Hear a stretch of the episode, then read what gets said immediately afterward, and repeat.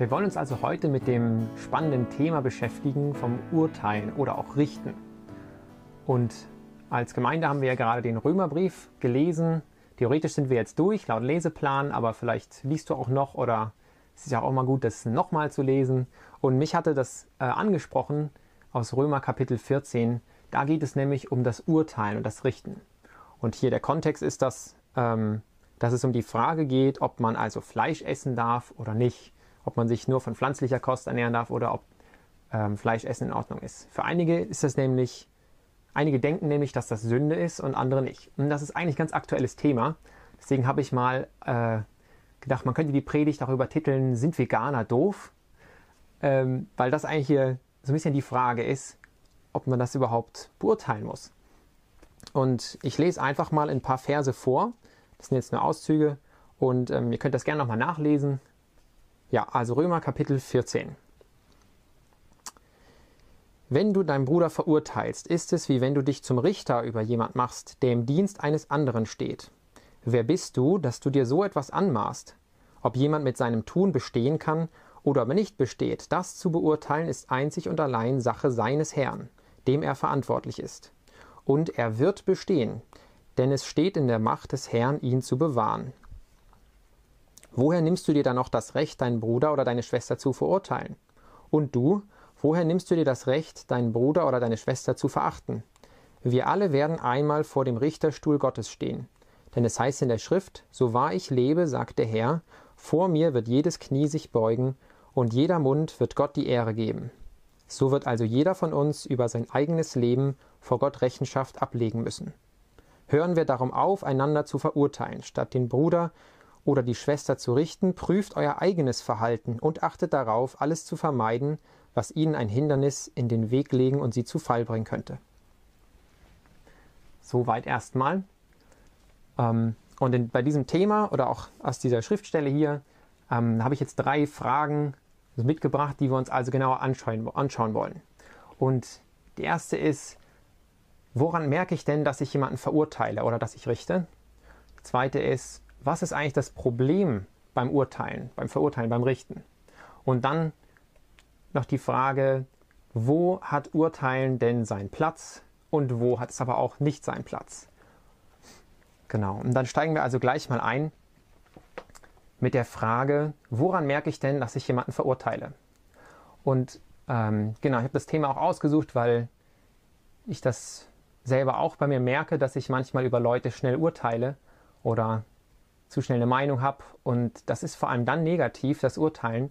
Und das ist eigentlich fast immer das Ergebnis, dass ich mich besser fühle.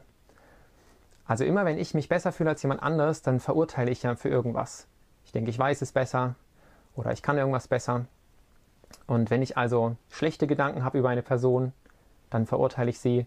Und wenn ich spätestens, wenn ich schlecht über jemanden rede, dann sollten sozusagen alle Alarmglocken läuten, dann habe ich auf jeden Fall jemanden im Herzen verurteilt und ich habe mich über ihn gestellt. Und dann kommen wir auch schon zu der Frage, was ist denn das Problem beim Urteilen? Und das Problem ist, ähm, wie Paulus das beschrieben hatte, ist, wenn ich urteile, wenn ich sozusagen den Richter spiele, dann stelle ich mich über jemand anderen. Und ähm, ja, das Problem dabei ist, dass es viele Sachen gibt, die ich gar nicht beurteilen kann das abschließende Urteil, das letztendlich zählt, das ist das, ähm, was Gott spricht. Gott gibt das abschließende Urteil über jemanden. Und ähm, ja, es ist auch beim Urteilen so ein Ding, dass man Leute schnell in eine Schublade steckt. Das ist so ein bisschen wie Verdammung. Und da kommt man ganz schwer raus.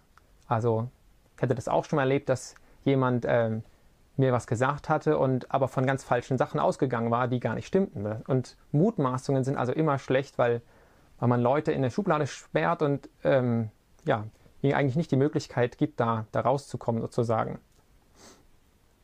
Also das letzte Urteil, das letzte Wort, das hat Gott zu sprechen. Das steht zum Beispiel auch in Jakobus 4. Und warum Richten sozusagen oder Urteilen gefährlich ist, ist, weil da, wo ich richte, da werde ich auch gerichtet werden. Ähm, es gibt diese, in, dem, in dieser Jakobus-Stelle wird es auch ganz gut gesagt, dass wenn ich weiß, was richtig ist, das alleine das hilft mir nicht weiter, das macht mich nicht besser als jemand anders. Also wenn ich sozusagen bei jemand anders einen Fehler sehe und ich kann also darauf zeigen, kann sagen, das machst du falsch und ich fühle mich besser, dann weiß ich es vielleicht besser, denke ich zumindest, aber ich bin in Gottes Augen kein bisschen besser. Besser ist man sozusagen nur dann, wenn man es tatsächlich besser macht. Das sollte natürlich nicht unser Ziel sein, uns sozusagen in so einer selbstgefälligen Weise gegen, äh, zu übertrumpfen. Aber da, wo ich also richte, wo ich den Maßstab aufstelle, da muss ich mir bewusst sein, dass ich den auch selber erfüllen muss. Sonst bin ich ein Heuchler. Und wie Jakobus das sagt, ich mache mich schuldig, wenn ich weiß, was gut ist. Also man könnte auch sagen, wenn ich sozusagen weiß, was, wenn ich es besser weiß als der andere anscheinend, wenn ich weiß, was gut ist und ich mache es aber nicht, dann ist das Sünde. Ja, und ein weiterer Grund, warum Urteilen also problematisch ist, ist, wenn ich zu viel urteile, dann verschwende ich sozusagen Zeit. Also wenn man sich vorstellt, äh, in einer Firma äh, sind Angestellte und der eine Angestellte, der macht seine Aufgaben nicht, aber was er stattdessen macht, ist, er guckt immer auf die anderen, ob die das auch gut machen oder richtig machen. Und er weiß genau, der Kollege XY, der müsste das eigentlich so und so machen. Ja, und so ein Mensch, der macht sich natürlich nicht nur unbeliebt bei seinen Kollegen, sondern er macht seine Arbeit nicht. Und das ist auch das, was, was Paulus uns hier sagt, gegen Ende dieser, dieses Abschnitts, den ich vorgelesen habe, dass wir verantwortlich sind für unser Leben und wir müssen uns auch einmal vor Gott verantworten, vor dem Chef. Und dann ist es schlecht, wenn wir nur ganz viel zu anderen wissen, was die alles falsch gemacht haben, aber wir selber haben unseren Teil gar nicht gemacht. Und wenn wir viel urteilen oder auch zu viel urteilen, dann werden wir automatisch selbstgerecht. Das bläht irgendwie auf. Und das Gefährliche daran ist eigentlich diese Falle, dass wir uns besser fühlen.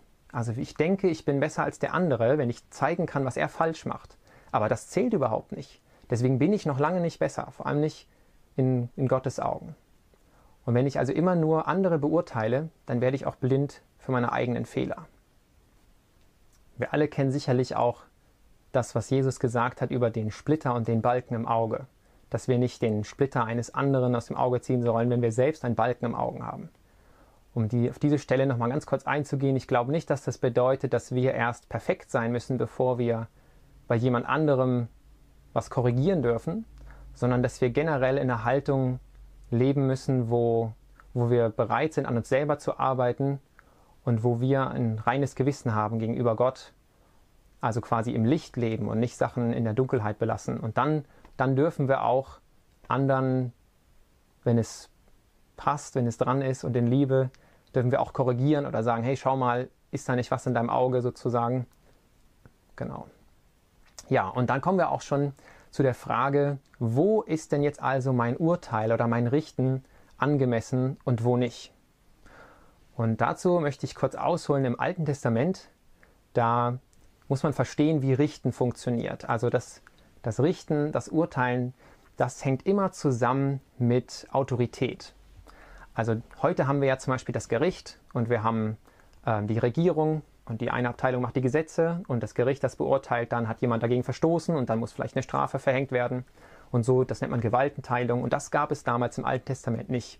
Da war der König gleichzeitig auch der Richter. Also er hat die Gesetze gemacht und wenn jemand dagegen verstoßen hat, dann hat er ein Urteil gefällt und das hatte dann auch Konsequenzen. Es kann zum Beispiel auch äh, ja, selbst bis zur Todesstrafe also dann führen, so ein Urteil.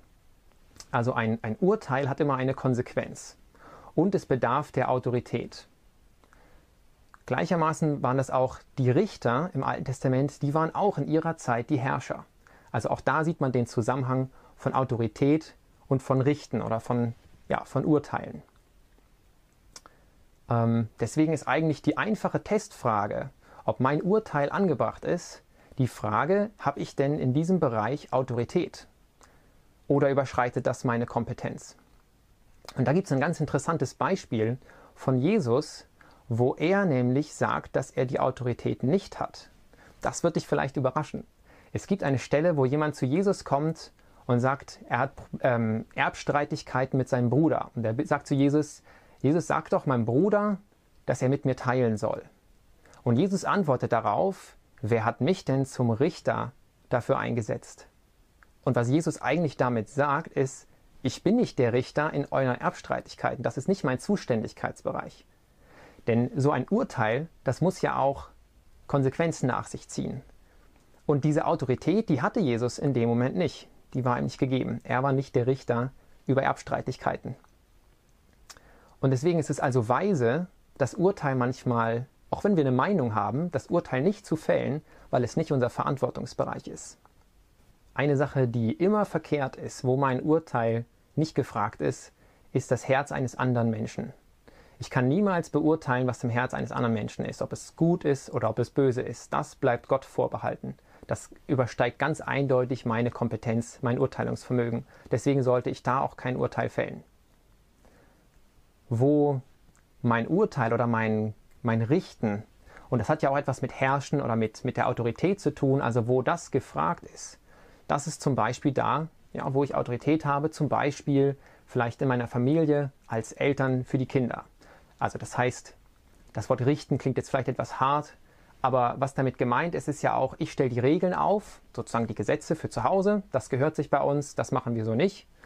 Und ich bin auch derjenige, der dann Konsequenzen daraus zieht, wenn zum Beispiel Regeln gebrochen werden. Ähm, und da habe ich also ganz klar Autorität oder auch die Verantwortung, besser gesagt, ich muss das auch tun, das wird von mir erwartet. Ich bin also verantwortlich für meine Kinder. Oder ähnlich ist das auch in, in einer Firma wieder das Beispiel. Als Chef habe ich natürlich Leute, die angestellt sind, die mir unterstellt sind. Und ich bin in gewisser Weise verantwortlich für ihre Arbeit und die darf ich auch beurteilen. Und ich darf auch in, dem, in einem gewissen Maße Leute zurechtweisen und ähm, habe einfach dort Verantwortung und eben auch Autorität.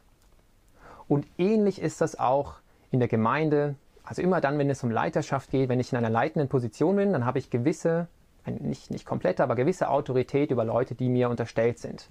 Und dort kann ich also urteilen. Aber was Paulus uns hier sagt in dieser Stelle und ja, wo, wo wir die größte Verantwortung haben, das ist eben unser eigenes Leben. Denn dafür sind wir verantwortlich. Ich bin verantwortlich dafür, wie ich mein Leben lebe. Und ich muss mich eines Tages vor Gott dafür rechtfertigen. Und ich denke, da sind auch wir Christen nicht ausgenommen. Jeder muss eines Tages vor Gott stehen und sich verantworten für sein eigenes Leben. Und da haben wir eben die größte Verantwortung. Und ich denke, dass wenn man immer nur andere beurteilt, dann ist das irgendwie Zeitverschwendung, weil ich glaube, wenn wir ehrlich sind, haben wir genügend eigene Baustellen. Also erstmal die eigenen Hausaufgaben machen und dann kann ich vielleicht auch jemand anderes helfen. Und da kommen wir auch schon zu der Frage, kann ich denn über meine Geschwister im Glauben, kann ich denn über die urteilen oder sozusagen richten? Und prinzipiell würde ich sagen, nein. Ich denke, es ist wichtig zu verstehen, dass wir mit unseren Geschwistern im Glauben erstmal auf einer auf Augenhöhe sind und so sollten wir uns auch verhalten. Und wenn wir beobachten, dass der andere zum Beispiel sündigt, da gibt es ganz klare Instruktionen von Jesus, dann können wir ihn erstmal äh, darauf ansprechen und ich denke, das sollten wir in einer demütigen Art und Weise machen, auf Augenhöhe und eben fragen, warum machst du das? Und ähm, da auch offen sein und den anderen nicht, nicht in die Ecke drängen unbedingt, sondern vielleicht ist es ja auch ein Missverständnis, vielleicht hat er auch gute Gründe für sein Verhalten und ich interpretiere das auch falsch. Und es gibt ja auch Sachen, wie zum Beispiel, wo diese Stelle hier mit, mit Paulus, da geht es um das Essen von Fleisch und für den einen ist das Sünde, für den anderen nicht. Und in dem Fall ist die Lösung, dass jeder auf sein eigenes Gewissen hören möchte, muss. Und das gibt es also auch, dass Leute selbst verantwortlich sind vor ihrem Herrn. Und da brauche ich mich nicht einmischen.